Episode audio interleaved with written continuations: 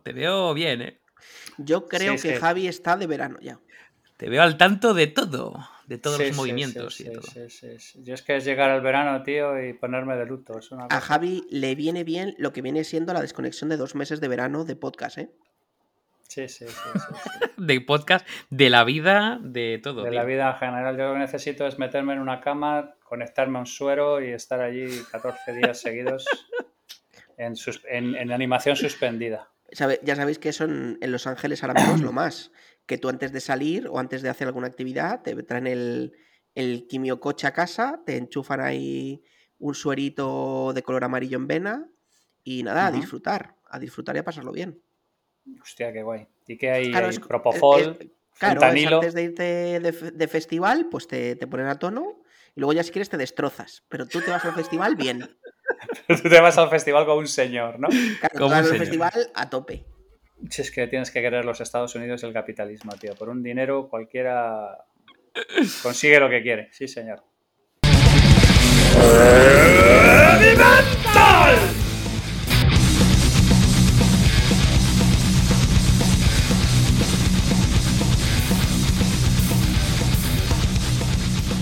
Hola a todos y bienvenidos a un nuevo episodio de Heavy Mental. Em, como siempre, con veo ahí Javi ya bailando el Heavy Mental Dance. eh, con lo mejor de cada casa. Eres tonto, bailas con la música del telediario, Javi. Las dos cosas. Bueno, lo mejor de cada casa, Javi, ¿Qué Recuenc pasa, fucker? ¿Cómo lo llevas? y, y Miki. ¿Qué tal? ¿Cómo vamos? Vengo, hoy vengo a tope, o sea, yo os noto súper bajos, pero yo vengo a tope. No hay nada como haber pasado el COVID, he vuelto como, como con energía, como con energía. Ya, tío, a mí me queda una Mira. tos persistente del COVID de hace cuatro semanas y me está ya me está dando por cooler, ¿eh? Te voy a dar una pista. ¿Cuántas horas has estado durmiendo, hijo de puta, durante toda la convalecencia? ¿Cuántas horas he estado durmiendo? Sí. Todas. O, o- o o mano sobre polla. No, no, no, no muchas, ¿eh? No muchas. Justo, Yo, ¿no? soy- yo, no, yo no soy muy de mucho dormir, la verdad, en general, pero, pero no, no muchas, ¿eh? Porque como tenía mucha fiebre y tal, tampoco enganchaba mucho sueño, la verdad, Javi. Has, esta- has estado leyendo a Kierkegaard, ¿no? En tus ratos libres. A ver, ya sabes que leer no. Leer no. Pero algún día hablaremos de una nueva afición a la que, a la que me he metido que os, os tengo que contar, que se llaman slots. Y es que me he hecho seguidor de, de youtubers y de twitchers de slots. Eh, o ¿Y sea, el es un- tragaperras? ¿Qué, qué coño es slots? slots son las tragaperras de toda la vida, pero Ah, ahora sí. están en los casinos online. Eh, y, y son slots interactivas en Ultra Turbo y tal. Y hay dos o tres Twitchers súper conocidos a nivel mundial, sobre todo uno que se llama Rostein, que el tío juega slots, pero de a 1500 pavos el toque, la tirada, a Muy bien. 1500 pavos el toque. Y el tío que se juega sus 2-3 millones de dólares todos los días y le ves ahí ganando premios y tal, eh, es un inframundo, es un inframundo súper interesante. Pero vamos, que tiene 60.000 personas viéndole jugar slots, ¿eh? Que esto no es rollo que sea yo un friki. Vamos, que la peña le paga jugar slots, ¿no? No, Literalmente. brutal, brutal, brutal, brutal. Bueno. Infinito es el mundo de la sociopatía. sí, Bueno, sí. por cierto, una cosa. A ver, La semana que viene, announcements. el lunes, lunes 27 de junio, para todo el mundo que no lo sepa, si escuchas el podcast y no nos sigues en Twitter, mal por ti, porque te lo has perdido, tenemos nuestro primer Heavy Mental en directo, que lo vamos a hacer en Madrid, gracias a The Bridge. eh, por Nuestro primero, acogernos. nuestro primero este año. Porque hicimos No. otro en directo, lo que pasa es que no se retransmitió desde fuera, pero hicimos el año pasado uno en directo muy majete para Idealista. Pero sí, Correcto. primero, para primero- idealista.com. Desde aquí les damos las gracias. Pero bueno, me refiero que lo vamos a hacer en directo eh, con 50-60 personas de público, que dimos las entradas por Twitter. Si no nos sigues en Twitter, vuelve a lo mismo. ¿Qué haces que no nos sigues? Que es donde se mueve la, la panoja. Eh, en Twitter, heavy mental-es.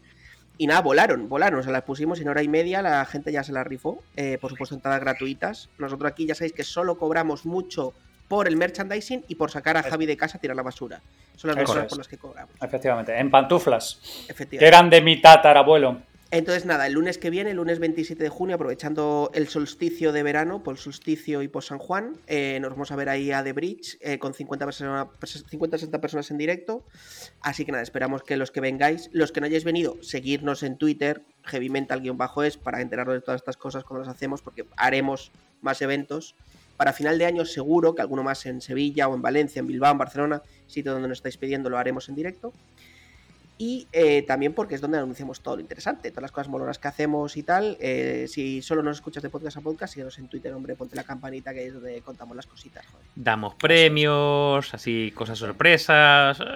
Chicles, pipas, caramelos. cada vez que alguien nos manda un fanart que lo convertimos en nuevo merchandising, pues lo anunciamos por ahí, cosas de estas, ¿no? Efectivamente, efectivamente. Y luego, contaros que este no va a ser el último capítulo de temporada, aunque por fecha sería, ya sabéis que nosotros somos así de jugosos, que siempre julio y agosto descansamos, pero este año no. Este año vamos a hacer un capítulo final de temporada especial, que será el capítulo 45, que va a ser en directo, sin guion, a puerta gallola, con lo que le gusta a Javi, con todos vosotros en directo en Twitch, y lo vamos a hacer el sábado 9 de julio a partir de las 8 de la tarde y hasta el cierre. Hasta el cierre es hasta que nos cansemos y digamos, mira, pues nos vamos. Entonces, entonces será un podcast pues divertido, porque será un poco a puerta gallola. Será un poco a puerta gallola. Incluso no descartamos pues que alguno de vosotros, si está con nosotros en Twitch, pues se conecte en directo con nosotros, comentemos la jugada. Por supuesto, traeremos algunos de los invitados que hemos tenido durante el año y pues comentemos un poquito las cosas y nos despidamos ya del verano hasta septiembre, un poco dos meses, que esta gente que son dos señores mayores, pues necesitan también descansar. Mm, eh, hasta las pelotas me tenéis. Con la pelotita. De hecho, Javi, ¿tú alguna vez has hecho un directo en Twitch o todavía no, has llegado? No, yo, estas cosas no. Yo en las guerras napoleónicas, que eran mis tiempos, estas cosas no se estilan. O sea, tú haces los directos que hacemos nosotros y ya está, ¿no? O sea, ya. Efectivamente. Yo eso de Twitch me pues suena a señores que juegan a videojuegos, se matan a pajas y, o sea, no. Yo, he dejado todo eso atrás. Se lo dices a toda tu comunidad que a partir del 9 de julio a las 8 de la tarde estaremos ahí en directo en Twitch, un sábado, además la gente, joder, se puede coger unas cervezacas, unas patatas fritas. Eso es, eso es, eso, es, eso Y entonces haremos el capítulo final de temporada. Los cascos de los domingos y pueden venir y además, entrar hay un de temas que no hemos hablado esta temporada, mogollón, que se nos han quedado fuera del tintero y que tenemos que entrar. Por ejemplo, cosas que hemos hablado, la stagflación, que está a la vuelta de la esquina, y no hemos hablado nada. No. Bueno, hablamos ahí de, inflación. Hablamos, de inflación. Pero sí, como tangencialmente. Que en los últimos dos meses está súper emocionante y no hemos hablado prácticamente nada para lo que somos nosotros. la, bolsa está igual. La bolsa está igual de emocionante, madre mía.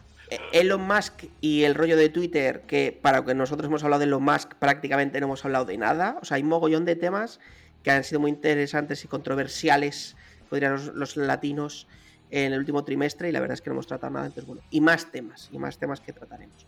Entonces, nada, apuntaros, apuntaros en la agenda. 9 de julio, 8 pm, lo anunciaremos a través de nuestro Twitter, pero ahí estaremos en Twitch de Heavy Mental. Yeah. Sí, señor. Mike, Toca redobles.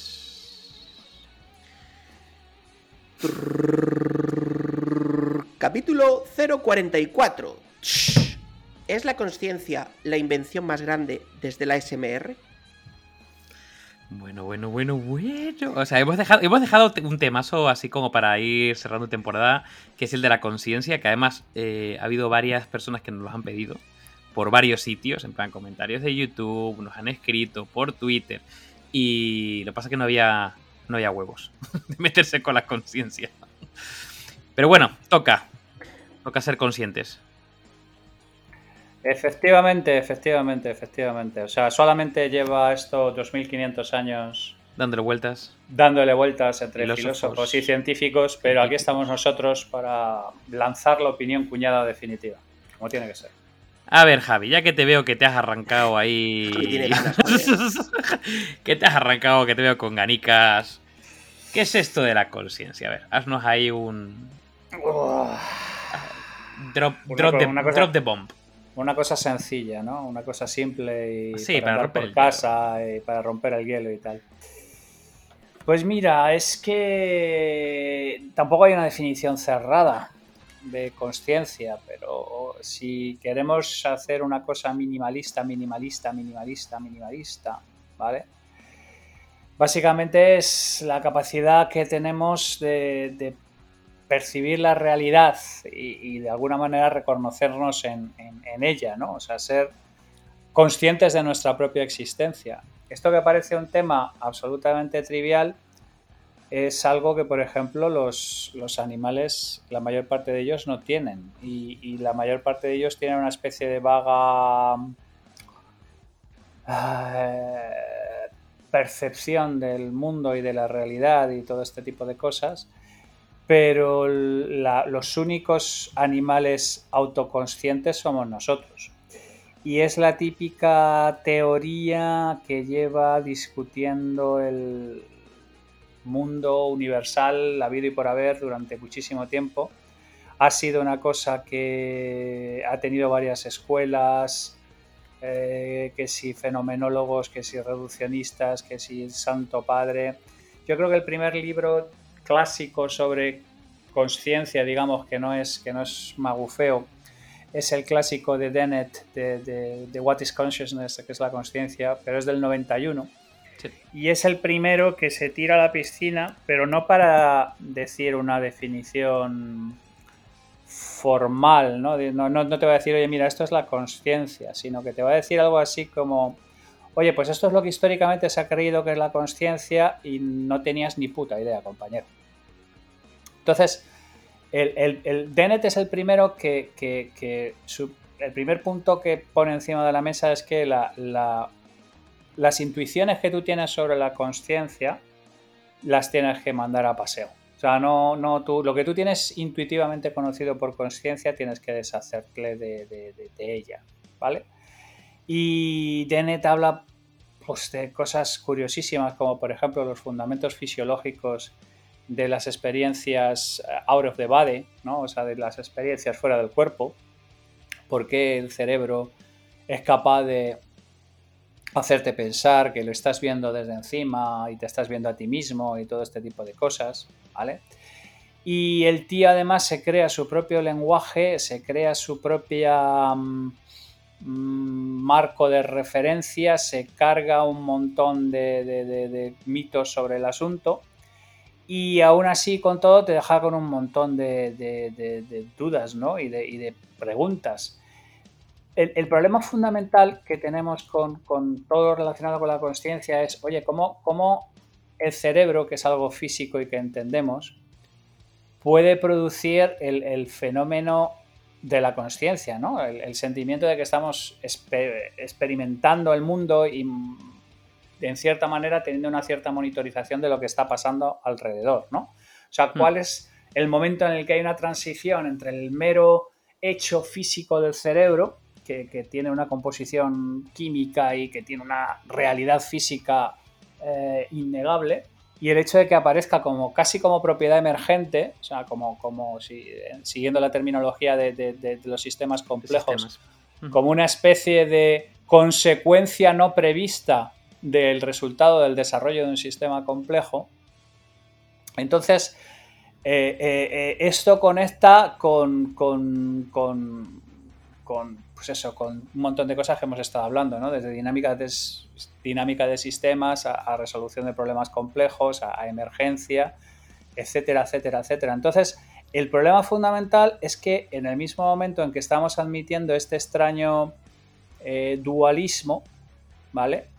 Eh, eh, el problema es que es algo así como una especie de superposición cuántica de dos cosas que, son, digamos, de alguna manera muy separables de manera de manera física, que es, que es la materia y la, y la, y la conciencia, ¿vale? Entonces, eh, Dennett habla de algo de, por ejemplo, muy parecido a lo que hablaba Wittgenstein en el Tractatus, ¿no? De que el problema fundamental que solemos tener a la hora de definir la conciencia es que es un problema que está mal definido y que en realidad no estamos todavía preparados, por decir de alguna manera, para, para preguntarnos bien este problema, pero podemos intentar acercarnos a, la resolución del mismo, ¿no? Lo que sí está claro es que tenemos que darnos cuenta de que nuestro, otra cosa que decimos muy a menudo, que es que nuestro cerebro nos engaña como un chino y que hacemos un montón de, nos produce un montón de, de, ilusiones y, que pensamos que tenemos una cierta aprehensión de la realidad, que es otra cosa de la que hemos estado hablando durante mucho tiempo, pero en realidad lo que estamos viviendo es una especie de batiburrillo entre lo que perciben nuestros sentidos, el entendimiento que hace nuestro cerebro del mismo y digamos de algún modo em, el contexto en el que lo estamos viviendo. ¿no? Pero ¿no te parece, Javi, que eso puede ser en sí mismo un oxímoron? Es decir, que el propio cerebro... me voy un poco, me retrotraigo para explicarme decir que, que nosotros tengamos conciencia, ¿no? O que el cerebro tenga su propia conciencia. O, qué es la conciencia? Es la realidad del cerebro o del ser humano sobre sí mismo, ¿vale? O sobre sí mismo y su entorno. Me parece un oxímoron versus la explicación de que el propio cerebro se engaña mucho y se inventa en sí mismo la realidad. Sí, pero a ver, no, no, sí, es, es, un buen punto, pero no, no, no, no.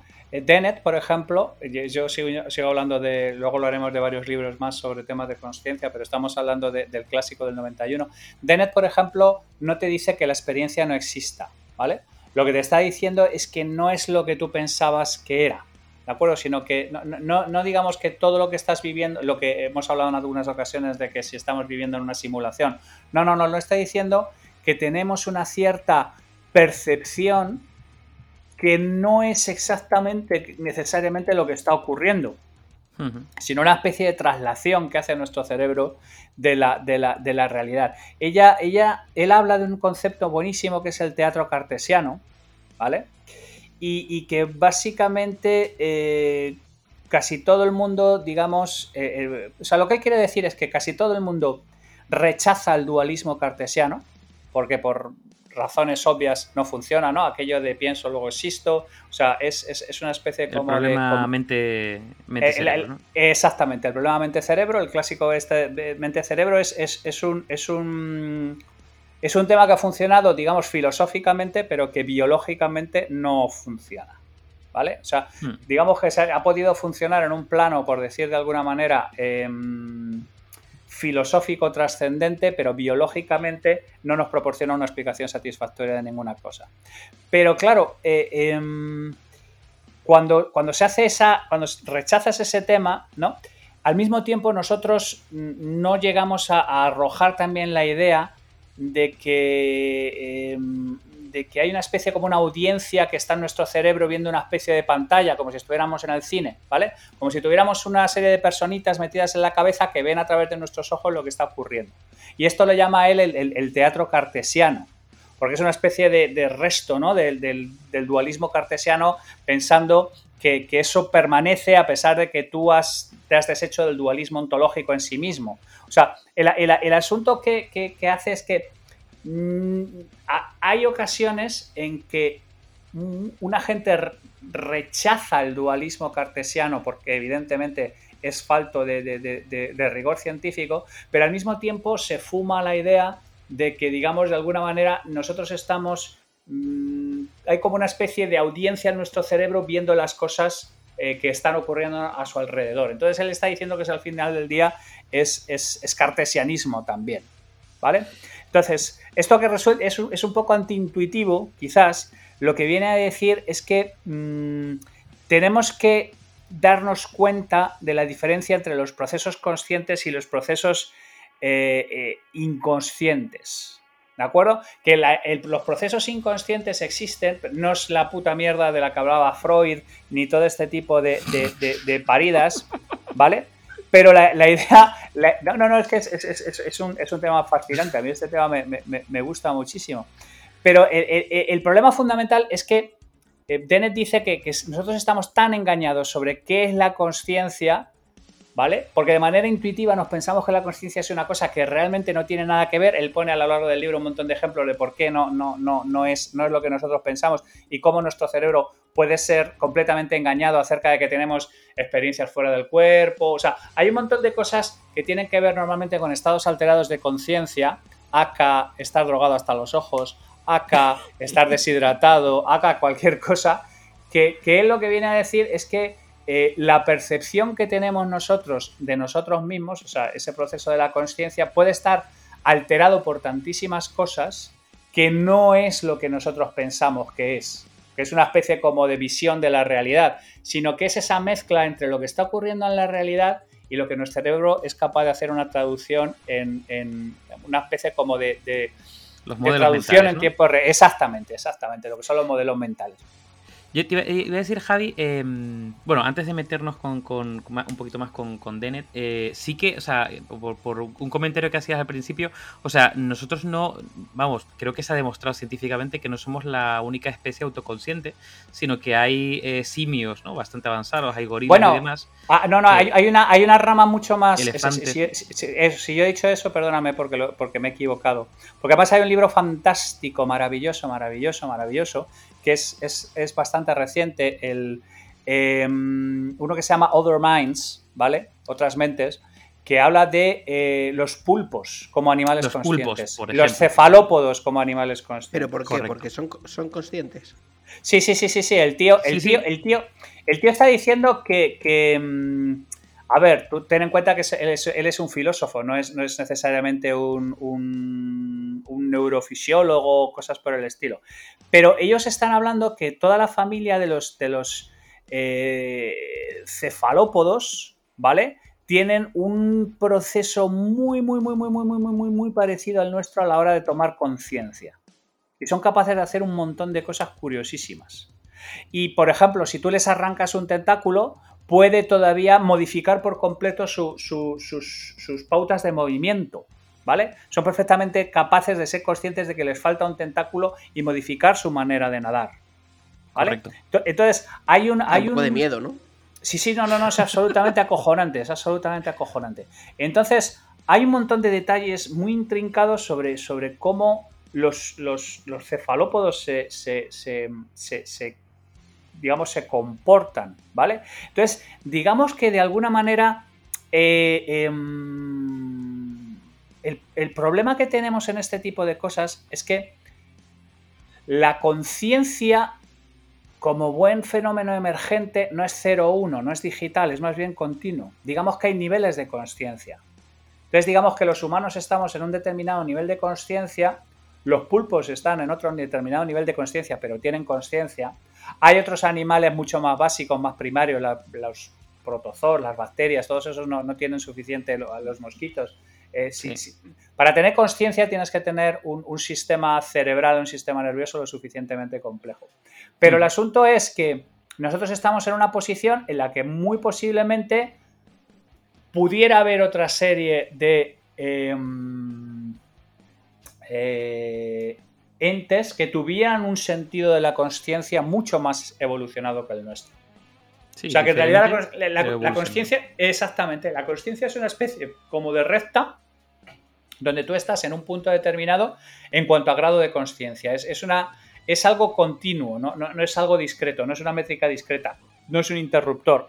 Tienes o no tienes conciencia, sino que digamos que dependiendo del grado de complejidad del sistema periférico con el que tú entiendes el mundo, digamos que surge de manera emergente grados más profundos o menos profundos de conciencia, lo cual eh, digamos que corrobora un poco todos los experimentos que se han realizado sobre animales con respecto a nosotros. Entonces es bastante probable que hubiera eh, eh, otra especie más evolucionada que la nuestra que tuviera un grado de conciencia muy superior al nuestro. Exacto. Que eh, por, recopilar un poco cosas que, hemos dicho, sobre todo, por ejemplo, de Denet, que por cierto, Denet es un auténtico em, fenómeno. Eh, es un animal. Eh, pero, pero claro, es un tío como muy, muy, muy, muy mm, cartesiano, muy científico, muy, muy pegado a las cosas, ¿no? Entonces, dentro de, digamos, de la, del, tema este de mente-cerebro, él sería como de los funcionalistas, ¿no? El, el que piensa de alguna forma que eh, todo se explica por el sistema nervioso, ¿no? Eh, y que es producto de. él, es un ateo, él es un ateo monstruoso. monstruoso. Él es un materialista de la hostia. Es efectivamente. Es materialismo. El tío, el tío eh, además, en, charlas que da él, siempre dice: Mira, esto no es un milagro, no es magia. de hecho, hace, hace, pone muchas el ejemplo de la magia, ¿no? Es decir, cuando tú ves un mago en un escenario, lo que hace no es magia. No es magia en plan de El Señor de los Anillos Harry Potter, sino lo que hace son un, conjunto de trucos. ¿Vale? Hmm. Que tú lo persigues como magia. Entonces, él, piensa que su teoría es que el cerebro tiene un montón de trucos que hace que nos sorprendamos a nosotros mismos con un nivel de, complejidad importante, ¿no? Eh, están los reduccionistas, ¿vale? Que lo que hacen es que todo lo vinculan específicamente a Em, procesos cerebrales, ya no del sistema nervioso y demás que tienen que ver con el contexto, sino puramente con procesos cerebrales. Y luego están, eh, digamos, los que, los que piensan que, bueno, hay, una, eh, digamos, un plano más más trascendente y no vinculado específicamente con nada material, eh, que es el tema de los dualistas. Eh, claro, aquí, como decías tú, Javi, tenemos un problema muy gordo, porque, por ejemplo, si yo pienso, el, problema con el dualismo, eh, al final es que, bueno, pues nuestro cuerpo reacciona a cosas que pensamos. Es decir, si realmente pensamos, por ejemplo, en que nos apetece un vaso de agua, o cuando vemos, por ejemplo, unos encurtidos, ¿no? aceitunas, pepinillos y demás, y pensamos o nos lo imaginamos comiéndolo, eh, salivamos. Eh, o, por ejemplo, vemos una peli y pues sabemos que es una peli, pero de repente ocurre una, una escena pues, de miedo o una escena muy triste y nos ponemos a llorar, es decir, nuestro cuerpo reacciona. Entonces, claro, hay un problema grande en el, en el tema dualismo porque cómo se comunican esas dos esos dos planos, ¿no? El plano de alguna forma biológico y físico, con el plano un poco más etéreo, y ahí empiezan a haber un montón de fumadas, tipo em, los eh, interaccionistas, ¿no? Que mente y cerebro interaccionan de alguna forma, que no sabemos. Los paralelistas, pues van en paralelo y se explica de otra manera. Los no sé qué. Entonces, claro, entramos en, muchas, en muchos problemas, ¿no? Por lo tanto, yo creo que la, por lo menos yo me, me adscribo más a la corriente tipo materialista, eh, de hecho, eh, yo creo que fue en el episodio, en el, capítulo, em, no sé si fue el capítulo de, de Djokovic o en el anterior, en los comentarios de YouTube, había, había una, no me acuerdo, un, usuario que se puso también a, comentar, ¿no? Eh, no, mente y cerebro, tal, ese, esa dicotomía de alguna forma ya se ha solucionado. Y no se ha solucionado, de hecho, sigue estando, o sea, lo que, lo que de alguna forma sí que se ha planteado desde el punto de vista, vamos a decir, eh, psicológico, es el tema de que mm, la conciencia como tal eh, no ocurre separada de los estímulos y del contexto. Es decir, no, es algo que ocurre eh, en el ah. cerebro ajeno al resto, sino lo contrario. Ah. Em, tú decías, Javi, que hay diferentes niveles de conciencia que tienen que ver, pues, por ejemplo, con cómo nos llega la información del exterior. Es decir, hay, hay seres vivos muy, muy sencillos que van a la comida o, huyen de la comida. Es decir, y es un tema de sensores eh, biológicos que van a. claro, en cuanto tenemos vista, en cuanto, esa, eh, cuando nos llega por los sentidos o por, lo, por, la vista, por otros sentidos, podemos procesar esa información. En cuanto ya le damos una vuelta de tuerca, que es el tema del lenguaje. Es decir, podemos de alguna forma em, poner términos a la conciencia o a nuestro propio eh, diálogo interior. Estamos ya cogiendo un nivel suficiente de, conciencia como para eso, ¿no? además, yo siempre digo que los seres conscientes somos los que somos capaces de hacernos pajas mentales. Es decir, las pajas mentales son seres conscientes, como nosotros. Son propias de... De, hecho, es que, a ver, si te paras a pensar, realmente la, la gran dicotomía es esa, ¿no? O sea, eh, la, conciencia es una especie de extra que aparece en algún momento dado durante la evolución, ¿vale? En cuyo caso nos podemos preguntar dónde cojones pasa eso exactamente. O, es intrínseco al hecho de estar vivo. O es algo fundamental como, en cuyo caso no nos tenemos que preguntar cómo ha evolucionado, sino que eh, estás en algún punto de esa recta de la conciencia y ya está. ¿Vale? Esas, esa es realmente la, gran, la gran pregunta y, vamos, yo no sé quién tiene los cojones de decir que eso está resuelto, porque yo cuanto más libros leo del asunto, más, más loco me vuelvo. O sea, quiero decir, más, más claro tengo que la mayor parte de la gente no tiene muy clara esta resolución de esta dicotomía que tenemos ahora mismo. Si, es que es algo que, pasa en un momento dado y tomamos conciencia, o si es algo desde el momento en que tú estás vivo y tienes sensores, como tú mencionas, adquieres un grado, eh, yo qué sé, el, cinturón blanco de conciencia, por decir de alguna manera, y luego vas progresando a lo largo de diferentes grados del asunto. Y no, y no está, bueno, la ciencia no, no se pone de acuerdo sobre ese asunto. ¿Y si fuera una falsa conciencia? Es decir, igual que nos engañamos a nosotros mismos, nos estamos engañando también con esto es una posibilidad.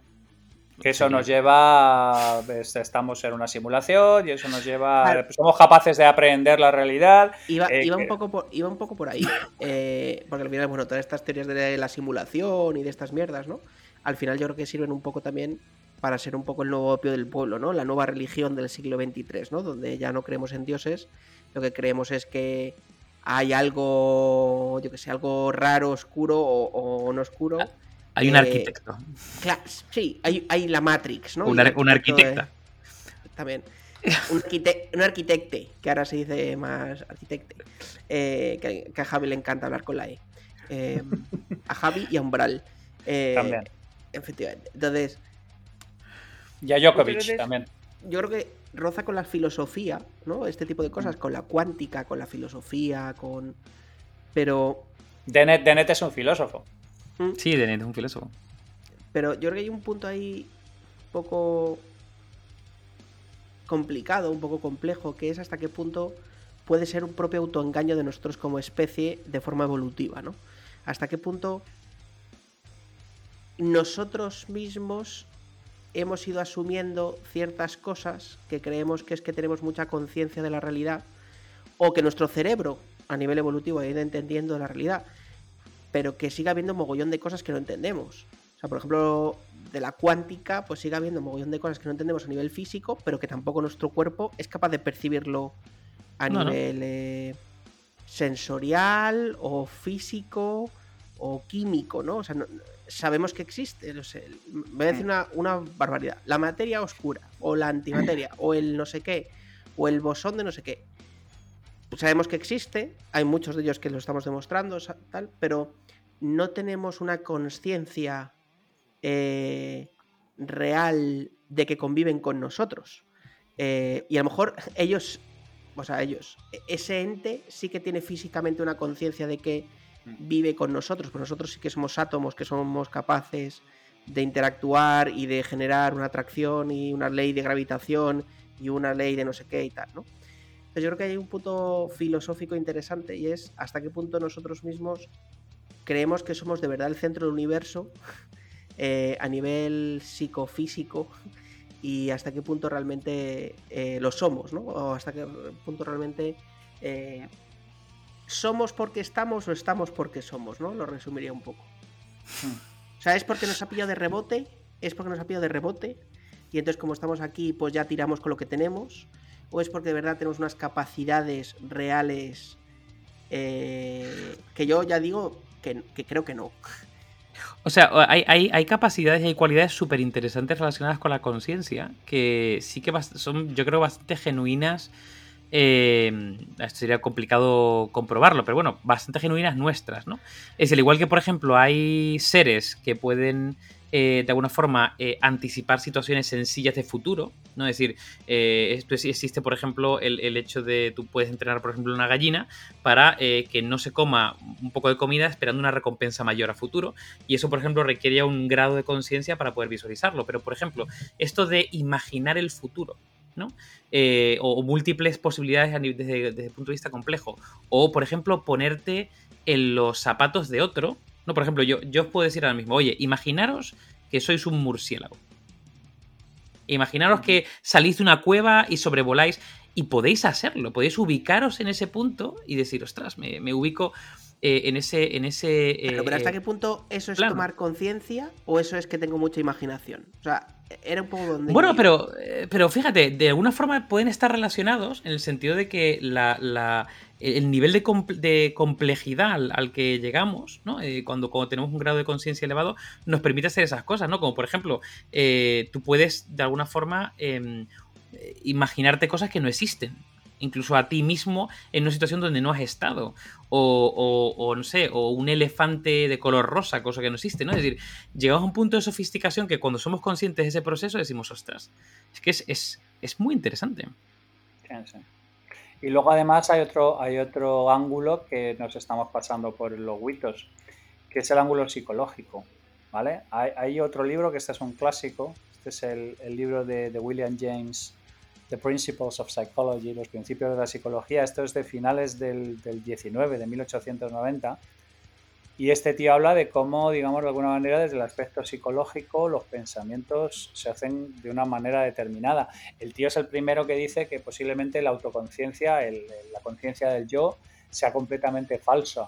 Es, empieza a, plantear cosas que luego se han visto en, sitios como The Mind is Flat y cosas por el estilo, como el hecho de que los recuerdos los generamos en tiempo real. O sea, digamos que es que mm, la gestión de la conciencia tiene tantísimos ángulos y tantísimos puntos de, distintos desde por donde abordarlos y, fundamentalmente la idea es que eh, eh, la psicología, por ejemplo, él, dice que asume que hay esta dualidad entre los pensamientos y los sentimientos y el mundo físico, y dice que, oye, mira, es que esto es así y está, están completamente superpuestos. Y esto es un libro de finales del 19, o sea, es que es absolutamente acojonante el asunto.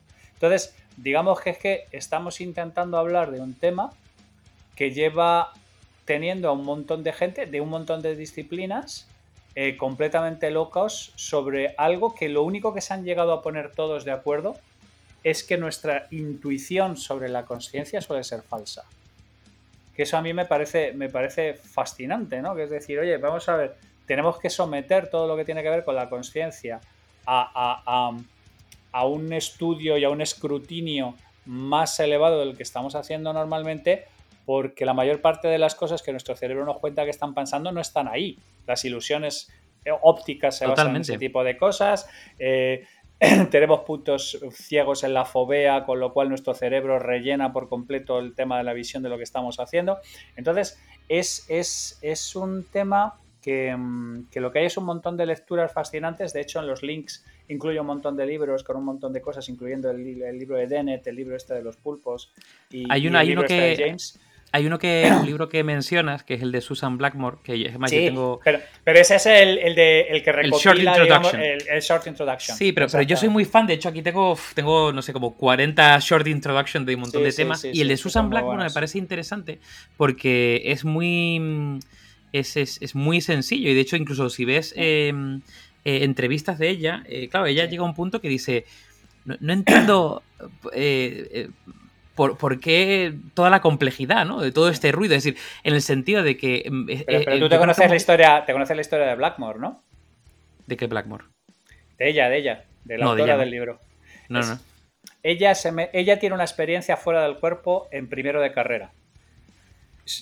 Se pone ciega de cannabis, se... Hombre, primero de carrera es que todo pintaba, Javi. sí, sí, no, no, Lo normal. Sí, pero, en lugar de estar jugando al mus y cosas por el estilo, esta tía tiene una experiencia out of the body completamente de más de una hora, además extraordinariamente lúcida, donde se mete en una especie de túnel raro, se ve desde arriba en el techo de la habitación y está viendo a sus dos amigos y ella sentada en el suelo, todo este tipo de movidas y le da tal yello que decide estudiar para psicología. No, no, no. La tía se tira los cinco años de psicología y luego se saca un doctorado en, ciencias ocultas o no sé qué pollas en vinagre, pero una, movida súper super fricaza. Y al final la tía se, da cuenta de que esto de la parapsicología es, es un cuento chino dice, bueno, pero yo tuve una experiencia tan vívida que algo, de, algo tiene que estar pasando. Y entonces es cuando ella empieza a, entrar dentro de lo que son los fenómenos cerebrales que producen disociaciones cognitivas. Cuando empieza a estudiar gente con lesiones cerebrales, es cuando empieza a hacer cosas. De esto te estoy hablando que ella tiene esta experiencia en el 70, ¿vale? O sea, que ya lleva como 40 años dándole, dándole vueltas a, por qué nuestro cerebro nos hace pensar cosas que, hace que históricamente la gente haya creído en el viaje astral, en todo este tipo de mandangas, y es porque, porque el cerebro es capaz de generar ilusiones muy convincentes y muy realistas de, cosas que no están ahí, que sencillamente no están ahí. Totalmente. Y es que a medida que evoluciona la neurociencia, que de alguna forma la tecnología avanza y, podemos de alguna forma em, profundizar más en cómo funciona el cerebro, yo por lo menos cada vez, ya a, lo, mejor es mi sesgo de confirmación, que lo voy buscando literalmente, pero yo cada vez veo más, em, em, digamos, vinculación y en los sustratos biológicos, en los sustratos físicos. Es decir, al final, eh, incluso el tema de los, de los estados alterados de conciencia. Eh, o, los diferentes niveles de conciencia, ¿no? De decir, oye, eh, puedo estar en, fase REM, o puedo estar, por ejemplo, en sueño profundo, o puedo estar en, vigilia, ¿no? Eso tiene una concordancia literalmente con las ondas cerebrales. Depende de, qué punto de onda cerebral estés. Si estás en una onda que a lo mejor es, una frecuencia más baja, eh, es decir, una amplitud muy grande, vale, estás en, sueño profundo. Y si de alguna forma te pones en otra onda diferente, en las ondas, por ejemplo, delta, eh, las ondas beta, que son las nuestras de, de, vigilia, estamos en, un estado consciente y de rendimiento. Y luego están las ondas gamma, que teóricamente son las, ondas que nos llevan a un nivel, eh, digamos, de pleno rendimiento muy elevado, que por ejemplo es cuando estás meditando, ¿no? Que puedes llegar a, estar en, ondas gamma. Tiene un sustrato biológico. Y al final, no sé, todo llega eh, a tener un sustrato biológico, hasta, hasta tal punto que, por ejemplo, em, eh, la, MT, ¿no? La, estimulación magnético transcraneal. La, MT, la MT lo de los buses. La MT, lo de los buses de Madrid, efectivamente, que te metes dentro y te da un viaje. Perdona. Te da un viaje no, no. astral, te da un viaje catastral, por ejemplo. Catastral, total. no, no, pero que la los de la MT son muy majetes y está muy bien el servicio. A ver, el tema es la MT, la, estimulación eh, magnético transcraneal, es muy interesante porque de alguna forma cosas que, que, se pensaban que solamente se podían tratar desde la psicología y del autoconvencimiento, autorreflexión, como puede ser una depresión, estimulando, eh, eh, digamos, partes del cerebro, puedes tratar, ahora mismo, a día de hoy, eh, puedes tratar una depresión. Lo cual es muy interesante porque no te, no, te, lleva ningún tipo de introspección para resolver un problema con tu madre. O un problema con no sé quién o con tu... Es decir, es un tema que estimulando parte del cerebro llegas a un punto donde puedes, bueno, resolver o, o tratar una depresión, ¿no? Entonces, yo lo que llego y, me pongo ya materialista es al que al final todo, todo tiene una base muy biológica y eh, coincido en cierta medida con, con Dennett, que yo creo que nuestro cerebro nos genera trampas en el que pensamos, por, por, porque de alguna forma nos lleva a un plan un pelín superior, ¿no? No, no vinculado con algo que vemos y palpamos, eh, trampas del, de, la conciencia, que pensamos que, bueno, entramos en un terreno mágico y un terreno sobrenatural. Y es que además, por ejemplo, es que, es que hay más gente que ha escrito sobre esto, ¿vale? O sea, el, autor de Godel Bach, Hofstadter, tiene otro, otro libro que también lo, tengo en, las notas del capítulo, que se llama algo así como The Mind's Eye, o sea, algo así como el yo de la mente o algo por el estilo. Y son un montón de estudios sobre, sobre las, vueltas que se le dio a esto en los 70. Y él también desde un punto de vista de la, de la neurociencia. O sea, bueno, Antonio, Antonio Damasio. Antonio Damasio, que ha escrito muchísimo, el, este libro, ¿cómo se llama? Em, y el, algo así como y el cerebro creó al hombre. Es decir, eh, la, propia noción del yo, ¿no? Ya nos metemos ya en la parte de identidad, ¿no? Pero la parte de noción del yo eh, creada por el propio cerebro, es decir, y no al revés, ¿no? O sea, em, sí, sí, yo creo que yo creo que es un punto que ya te digo, no, no, no, no sé si, o sea, claramente no está resuelto, pero no está resuelto probablemente por por, por eh, los diferentes caminos a los que puedes llegar. Porque si vienes por un camino más biológico, neurocientífico, está resuelto, de alguna forma.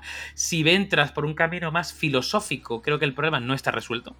Eh, o si entras por caminos intermedios, eh, más psicológico o más... creo que hay, hay como una amalgama muy grande. Es que hay, pocos, hay pocas, pocas cosas como esta que, que haya tanta gente de disciplinas tan peregrinas discutiendo sobre el mismo tema viniendo de campos completamente diferentes. Ya, ya, te digo, en la, psicología, eh, la neurofisiología y la, y la, filosofía son tres campos que en principio no tienen mucho que ver, pero por ejemplo en el tema de la, de la, de la conciencia eh, tienen cada uno su, su manera de, de, de, de, afrontarlo y de enfocarlo. Sí, sí, sí, sí, sí. Es, hay muy pocas disciplinas que sean tan así, ¿sabes lo que te quiero decir? Normalmente es, es pero, pero la parte de la conciencia como está este dualismo que está hablando completamente de Tenet, es, un tema que lo puedes enfocar desde un montón de, desde un montón de, sitios. Lo que hay es un montón de literatura buena, ahí en, las notas he puesto un montón de, cosas, pero casi todo, casi todo, casi todo son más bien antidefiniciones, ¿vale? En lugar de entrar en la definición de la conciencia, lo que entran es en qué no es la conciencia. ¿Qué no es? Eso es, sobre qué nosotros hemos pensado que es la conciencia durante mucho tiempo que personalmente no, no, creo que... Esta es, esta es una cosa además que es que a mí me fascinan los, problemas estos que te, tienen pensando 1500 años. De hecho, es que incluso de esto, no me acuerdo ahora mismo el nombre de la peli, eh, lo tenía antes en la punta de la lengua, de em, una persona que se muere y se queda su conciencia grabada como en un ordenador. Eh, eh, Puede ser esta de.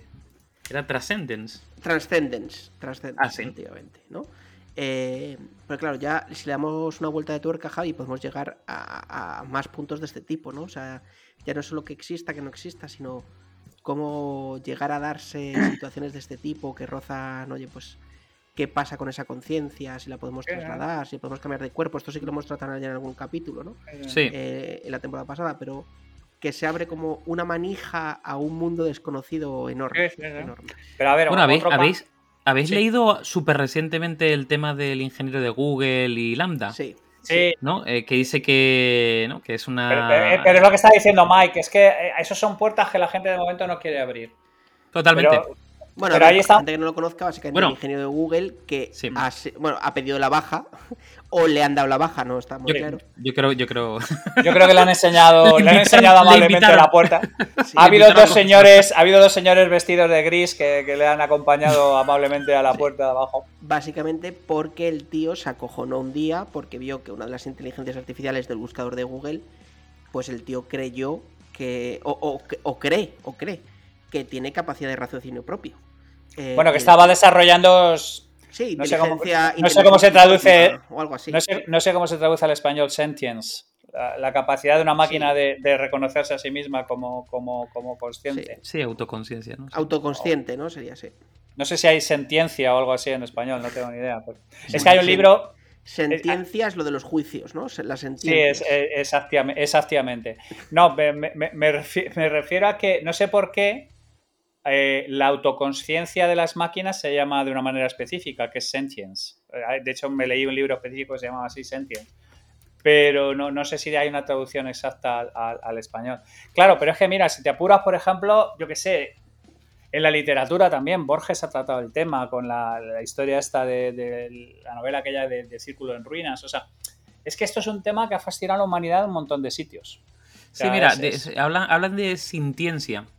Sí, Sintiencia sí, la capacidad de un ser vivo de sentir emociones, dolor, bienestar y percibir de manera subjetiva su entorno y sus experiencias vitales, ¿no? eso Claro, es. la movida, la movida, la movida es, y, y no voy a pedir otro melón porque voy a pasar al siguiente tema, ¿eh? pero la movida es, ¿qué pasa? ¿Qué pasa si conseguimos simular una conciencia? Es decir, eh, ¿qué Gracias pasa por si no- yo... Gracias por no abrir otro melón. Gracias. No, no, no. Este, esto lo dejamos para segunda parte de conciencia simulada. Que es básicamente, oye, si conseguimos una inteligencia artificial que tenga un nivel de complejidad, porque también tiene que ver con el tema de, ¿no? De, de hecho, la Lambda, la de Google, es una inteligencia artificial conversacional. Tiene que ver con el lenguaje. Si es capaz de articular de manera compleja, ¿no? Un- una emoción simulada, ¿vale? Pero yo le pongo un sensor y si le pisas el pie, pega un grito y dice que siente dolor, ¿hasta Mm. qué punto eh, bueno, es, es- eso es conciencia, no es conciencia, es sintiencia, ¿qué, qué narices es eso? ¿no? La, la sintiencia simulada es sintiencia. Bueno, ahí viene la rayada. Cierro el melón, paso de tema y nos lo guardamos para el- la siguiente temporada. Bien, bien. Eh, Mike. A ver, ASMR. ASMR que a mí me tiene frito. Me tiene frito porque yo lo descubrí hace un- un- unos cuantos años. Exactamente, el.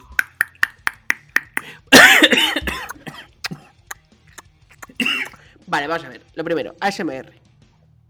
¿Qué fumada es la ASMR? Ostras, que me muero. El ASMR es un. Bueno, es unas siglas, ¿vale? Para ASMR. para- no se escribe ASMR, porque me veo alguno escribiéndolo en Google. ASMR de G. ASMR. A, a, a Jevere to say you know what. Eso es.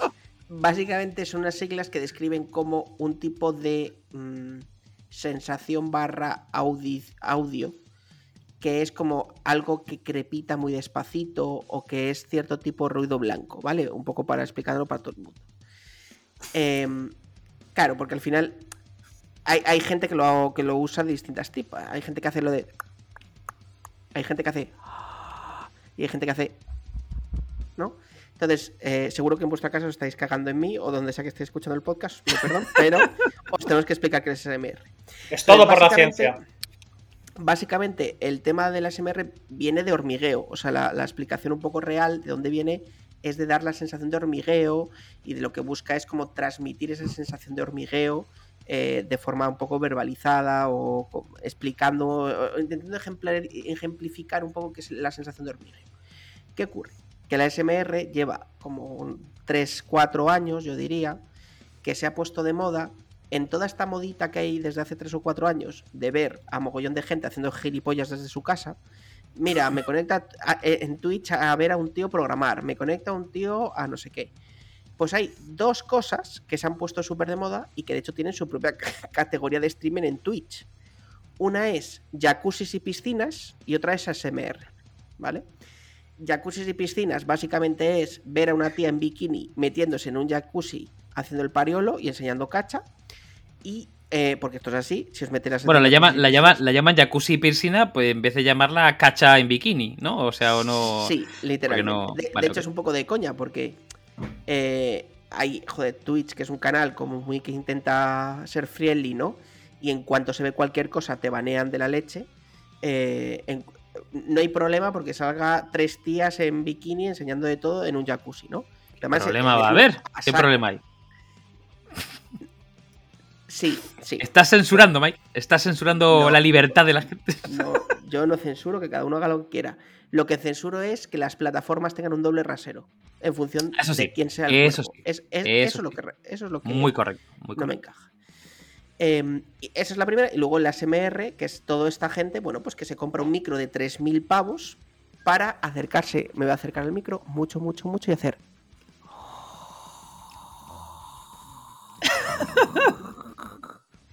y, espera, y respira y hace, y otra vez.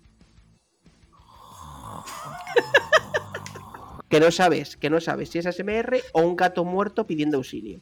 O una cacofonía en una casa. O una cacofonía en una casa de, de, de, Tristan Baker, ¿no? Un rollo Baker, sí, efectivamente. Efectivamente.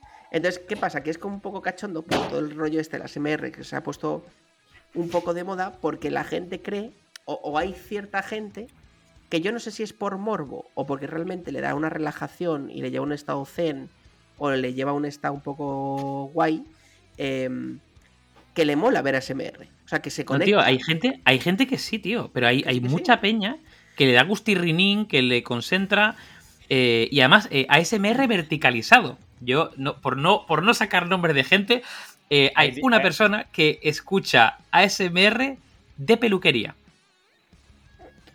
Y, le concentra, y se concentra, tío. Sí, un rollo de, las tijeras. Y además, como son, como son, como son, como son, como son micros, eh, micros eh, binaurales, en plan de que recogen.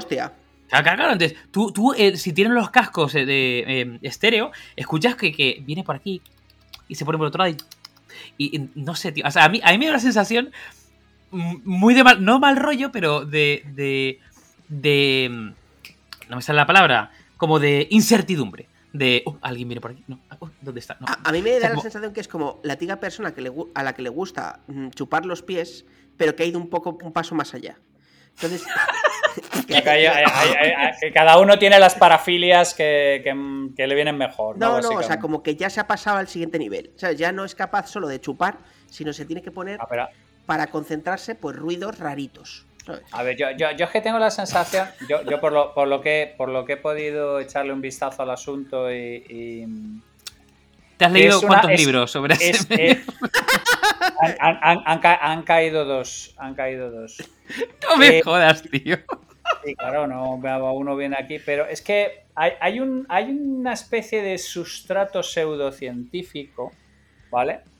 Que tiene que ver con eso, con que es una especie de experiencia muy placentera derivada de, mm, estímulos auditivos y o visuales, cosas curiosas. Pero luego hay un submundo conectado con eso, tío, que es que es una cosa absolutamente terrorífica, ¿eh? O sea, mm, señoras como muy sensuales, eh, pegándole lametones a micrófonos y cosas por el estilo. Entonces yo, tengo mis dudas sobre cuándo termina la parte de esto o cuándo, claro, yo soy el, yo soy el inspector de Twitch, ¿no? Y tengo que vigilar si algo es normal y algo me dice, no, esto es un vídeo SMR y hay una señora como muy muy estimulante físicamente, pegándole lametones de una manera bastante lasciva a un micrófono. Entonces, ¿tú cómo, cómo, cómo, cómo enfocas eso? ¿De qué manera puedes eh, eh, enfocar pero, eso? eh, Javi, o sea, tienes Libertad. razón. A mí me genera disonancia cognitiva. O sea, yo cada vez, porque además, yo sé que vosotros no, no conocéis mucho o no usáis mucho Twitch. Yo sí. O sea, yo cada vez uso menos YouTube y más Twitch. Yo ya no veo la tele, solo veo Twitch. Y sigo como 200 canales Claro. en Twitch. Pero a ver, la movida es- Twitch, la home cuando entras, te sale siempre en cabecera, o sea, te sale debajo a los que sigues y la barra lateral, pero en cabecera te salen destacados. Destacados normalmente de tu país, de, de contenido, o sea, porque lo hace muy bien como para destacar canales pequeños, ¿no? Sí. Entonces, Contenido de, Discovery, que a lo mejor tú no tenías localizado, que te permitiera. Como, como hacía YouTube antes de la parte de recomendados, ¿no? Que por cierto, eso entramos ahora que YouTube, que- que sepáis que ha cambiado la parte de recomendados y ya no atina tan bien como atinaba. Eh, que eso da para un melón interesante porque la gente no nota que el algoritmo cambia. Yo veo tanto YouTube que sí que he notado que el algoritmo ha cambiado y no atina tan bien. Y no para Eh, bien. No, no, te lo digo en serio. O sea, ya no atina como atinaba. Eh, entonces, claro, tú entras, Javi, y de repente te ves a una persona, ¿vale? Con unas uñas mm, de 12 centímetros. Con un micrófono mm, del tamaño de Sennheiser Top Ultra Hardcore, ¿no? Y que de repente está soplando al micro y haciendo con las uñas en silencio y que se tira así una hora y tú dices, pues no sé, esto, o sea, será la hostia. Pero, pero yo no Tío, lo veo, pues tío. a mí, mira, a mí no me parece. yo, yo, por ejemplo, no, no, no me lo pondría para relajarme porque no me relaja, me genera lo contrario. Y de hecho, hay, hay una gama de grises enorme. Hay peña que se dedica a comer, a comer grandes cantidades de comida y con diferentes texturas y, y crujidos. Eh, básicamente por un, no sé, y la gente lo ve por morbo comiendo y por el ruido y, mierdas y tal, ¿vale? Pero el ¿no caso creéis que es- es una filia? ¿No creéis que es una filia como cualquier Una otra? parafilia, una parafilia. Pues, qué raro. una parafilia, sí, una parafilia. Pu- Puede, puede ser- puede ser una parafilia, pero, pero fíjate, no me parece más raro que lo- la gente de Twitch que se dedica a streamearse durmiendo y la peña de fuera les putea. Es decir, mm, o ver a un tío mm, desarrollando una página web en tiempo real. O sea, no, me parece más raro. De A mí hecho, me parece bastante más raro. O sea, vamos a ver. Bastante. Vamos a ver. eh, a mí Eh, me parece yo- más raro. yo- me, me- me estáis comentando que, o sea, me estáis confirmando lo que siempre sospeché, que Twitch, Que está llenado, lo que Twitch está lleno de gente enferma y que, y que, y que, o sea, a ver, mm, es que yo, yo lo que he estado leyendo es delirante, gente que está desde, desde pasando pinceles por los micrófonos, Sí, eh, sí. pa- pasando páginas, eh, Rompiendo eh, jabones. Rompiendo sí, jabones. sí, sí, sí, El sí, otro sí, día sí. vi, el otro día uno, en serio, masajeando granos de arroz. Sí, sí, pero eso me suena a mí, esos, Por- esos canales que había, esos canales que había en la televisión, que había peceras. Claro, nosotros cuando estuvimos haciendo el recomendador televisivo nos encontramos que había un escenario que era siesta ruido de fondo, que supongo que conectará con este tipo de cosas. Lo que pasa es que en vez de sobar, por lo visto esto, hay gente que les relaja e incluso les induce un, un- un cierto, un cierto placer, un cierto... Sí. Es, es- es una cosa muy curiosa, ¿no? Como, como ¿Le que... conectará a Javi con algún bonobo interior eh, que le da que le da buen Roger? Pues eh, no, porque yo lo poco que he visto me pone de una hostia que no es ni medio normal, pero eso posiblemente pero mira, yo... si, a, si a vosotros, si a vosotros os hacen, os cogen, por ejemplo, una, una, eh, una pluma, ¿vale? Y os empiezan como a acariciar por aquí, por la esta en la nuca, ¿no, no sentís ahí como un, que un- que te da un rollo de, de como escalofrío? Vale, pues eso, eso es lo que en otro nivel, pero no nivel de, de salto, sino nivel más de relajo, eh, la gente que de alguna forma mm, escucha el ASMR y siente, porque además yo creo que a lo mejor tiene una cierta conexión con la sinestesia, ¿no? Es decir, con, Sí, con esto de... con, con el, con la misofonía, con todo este tipo Claro, de, de- de- cosas que hacen confundir un sentido ruido. con el otro, sí. Exactamente, no escucho una canción y me sabe a amar, o no sé, veo una luz y escucho un sonido, ¿no? Pues yo creo que está conectado con eso, de, de- hay un sentido ahí eh, del, del- de la escucha, ¿no? Del oído, que activa ¿no? otros sentidos gracias a eso, ¿no? Y, y yo creo que está conectado totalmente. Y ya os digo, a mí yo no lo vivo, pero no me parece raro. Con o sea, el, si- con el sí. síndrome de Stendhal, por ejemplo, con, con este tipo de reacciones, digamos, raras a, a- a eventos extraños que están ocurriendo, ¿no? El, Sí, el- sí. el que se Hay te mucha gente que escucha el- lluvia en, en- en- en Spotify. A, a para mí la lluvia, a mí la lluvia me tranquiliza mucho. A mí la lluvia me ayuda a dormir cuando no puedo dormir. Pues no me parece más raro que un fulano o una fulana intentando Hombre, sacar no, un ruidito de. Hombre, vamos a ver, David, no me compares escuchar la lluvia que lo No. escuchas en tu cama cualquier día cuando llueve, ¿vale?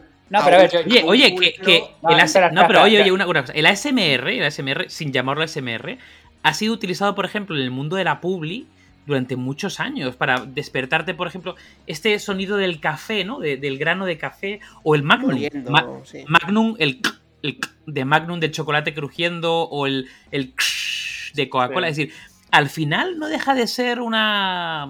Sí, sí. Bueno, eso. Sí. Mira, yo eso, yo eso me lo puedo fumar, ¿vale? Lo que me resulta un Te poco lo has fumado difícil- ya. No, no, no, sí, sí, me lo puedo fumar, me lo puedo fumar. Eh, porque es que hay, hay ruidos que son placenteros, igual que son ruidos que son desagradables, ¿no? De uñas de pizarra, insisto, las misofonías, este tipo de cosas, una, una cosa inversa. A mí lo que, me, lo que tengo la sensación es que hay un montón de vídeos de ASMR que en realidad son señoras eh, intentando excitar a, a- enfermos sexuales que pasando por ASMR, que es la cosa que me toca un poco más el- el perineo, ¿sabes?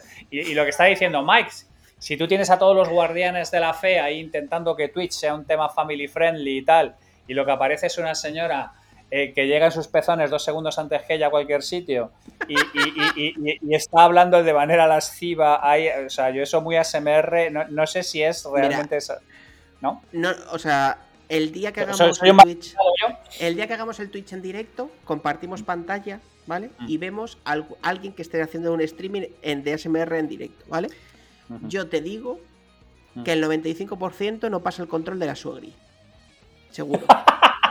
Hacemos, hacemos un reaccionando a, un reaccionando a. Sí, sí, hacemos, tenemos que hacer un reaccionando a un par de vídeos de SMR, efectivamente. Sí, sí, Y vemos si a ver si.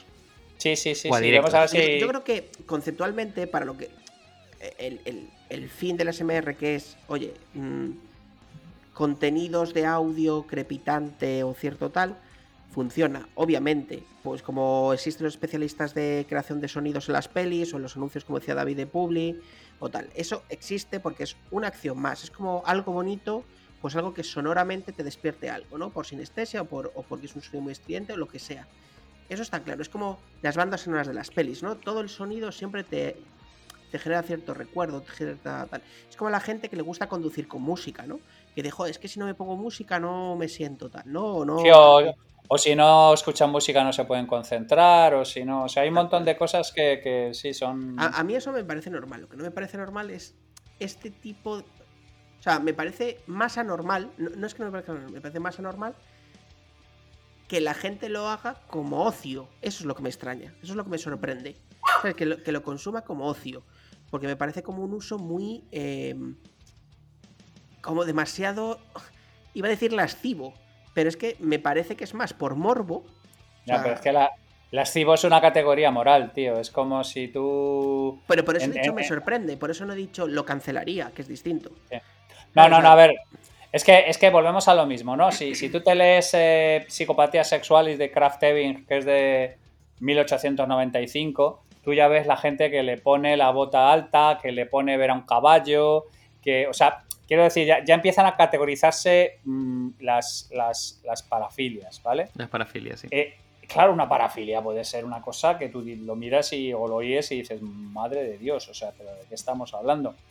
Eh, eh, el asunto es que esto, como es levemente placentero, teóricamente parece que es como menos dañino para la moral que algo que te la ponga todo trancoso, por más raro que sea el asunto, ¿eh? Pues si te, te- te van amputadas o te van ponis o te van cualquier movida por el estilo. Entonces esto es como una especie como de pornografía de baja intensidad o de... o de- o de, mm, A sí. ver, te estás yendo a una tipología de SMR muy concreta. Muy Ya, ya, concreta, ya, ya, ya, ya, ya, ya, Dentro de todo el espectro, pero. Ya, ya, ya, ya, ya, ya, ya, ya, pero, lo, lo que pasa es que, es- que tiene, no va tan, desanima- tan de- alejado de la realidad.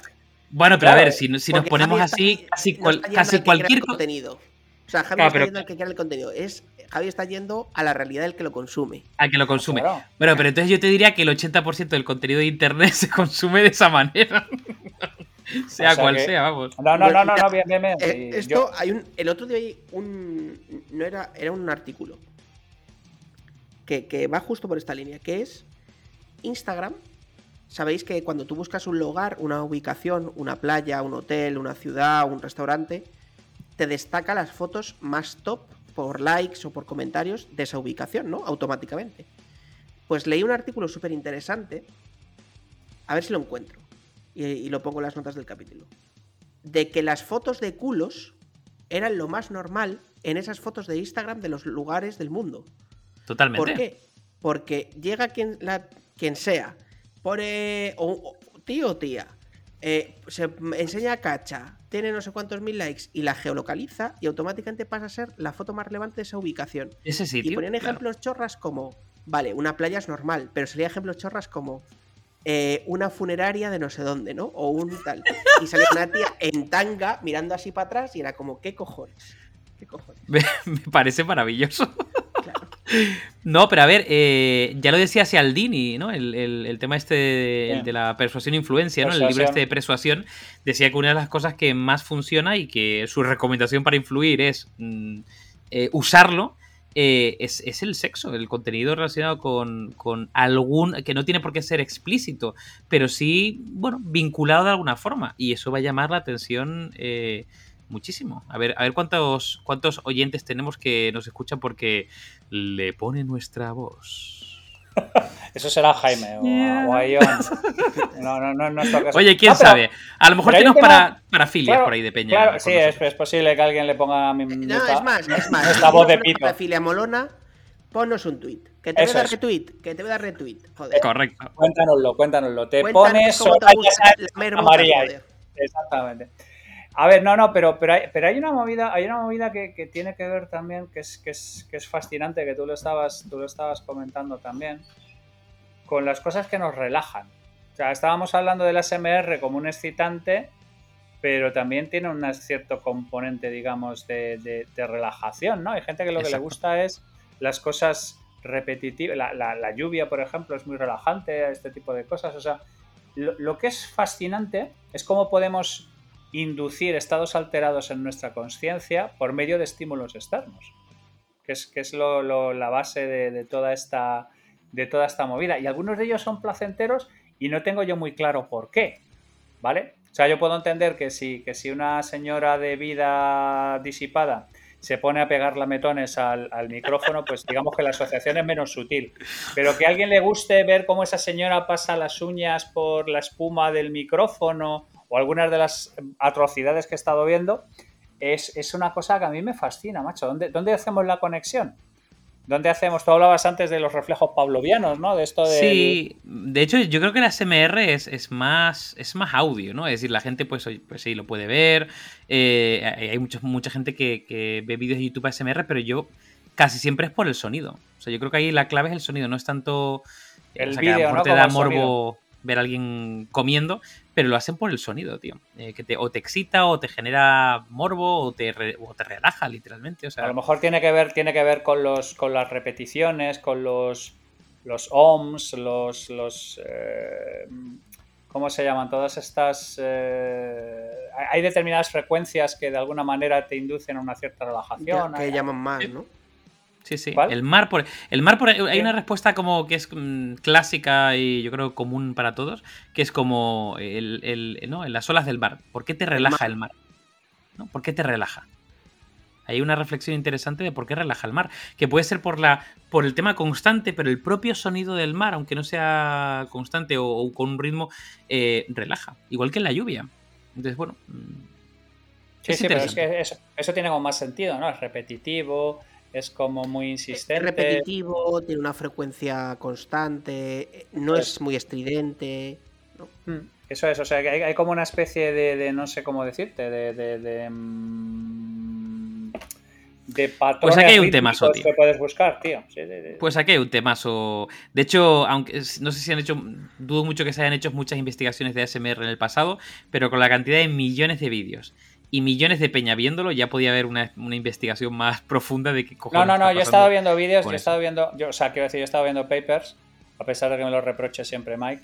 Y, y no, no, pero hay, hay- algo hay, o sea, quiero decir. Algo, hay algo, hay la, poquito, la hay gente se siente, se siente eh, aroused, eh, excitado, por decir de alguna manera, por, por determinados tipos de, de- de historias y tal. Luego ya que, que algunas pilinguis lo, lo aprovechen para, para hacer negocio a cuenta de eso es otra cosa diferente, pero la SM el, el ASMR sí es una cosa que, digamos, de alguna manera sí tiene una cierta conexión. A mí me, me parece fascinante cómo podemos entrar en, en inducir estados alterados de la conciencia usando cosas tan peregrinas como, como eso, como ruidos o como, como, Total. como sonidos.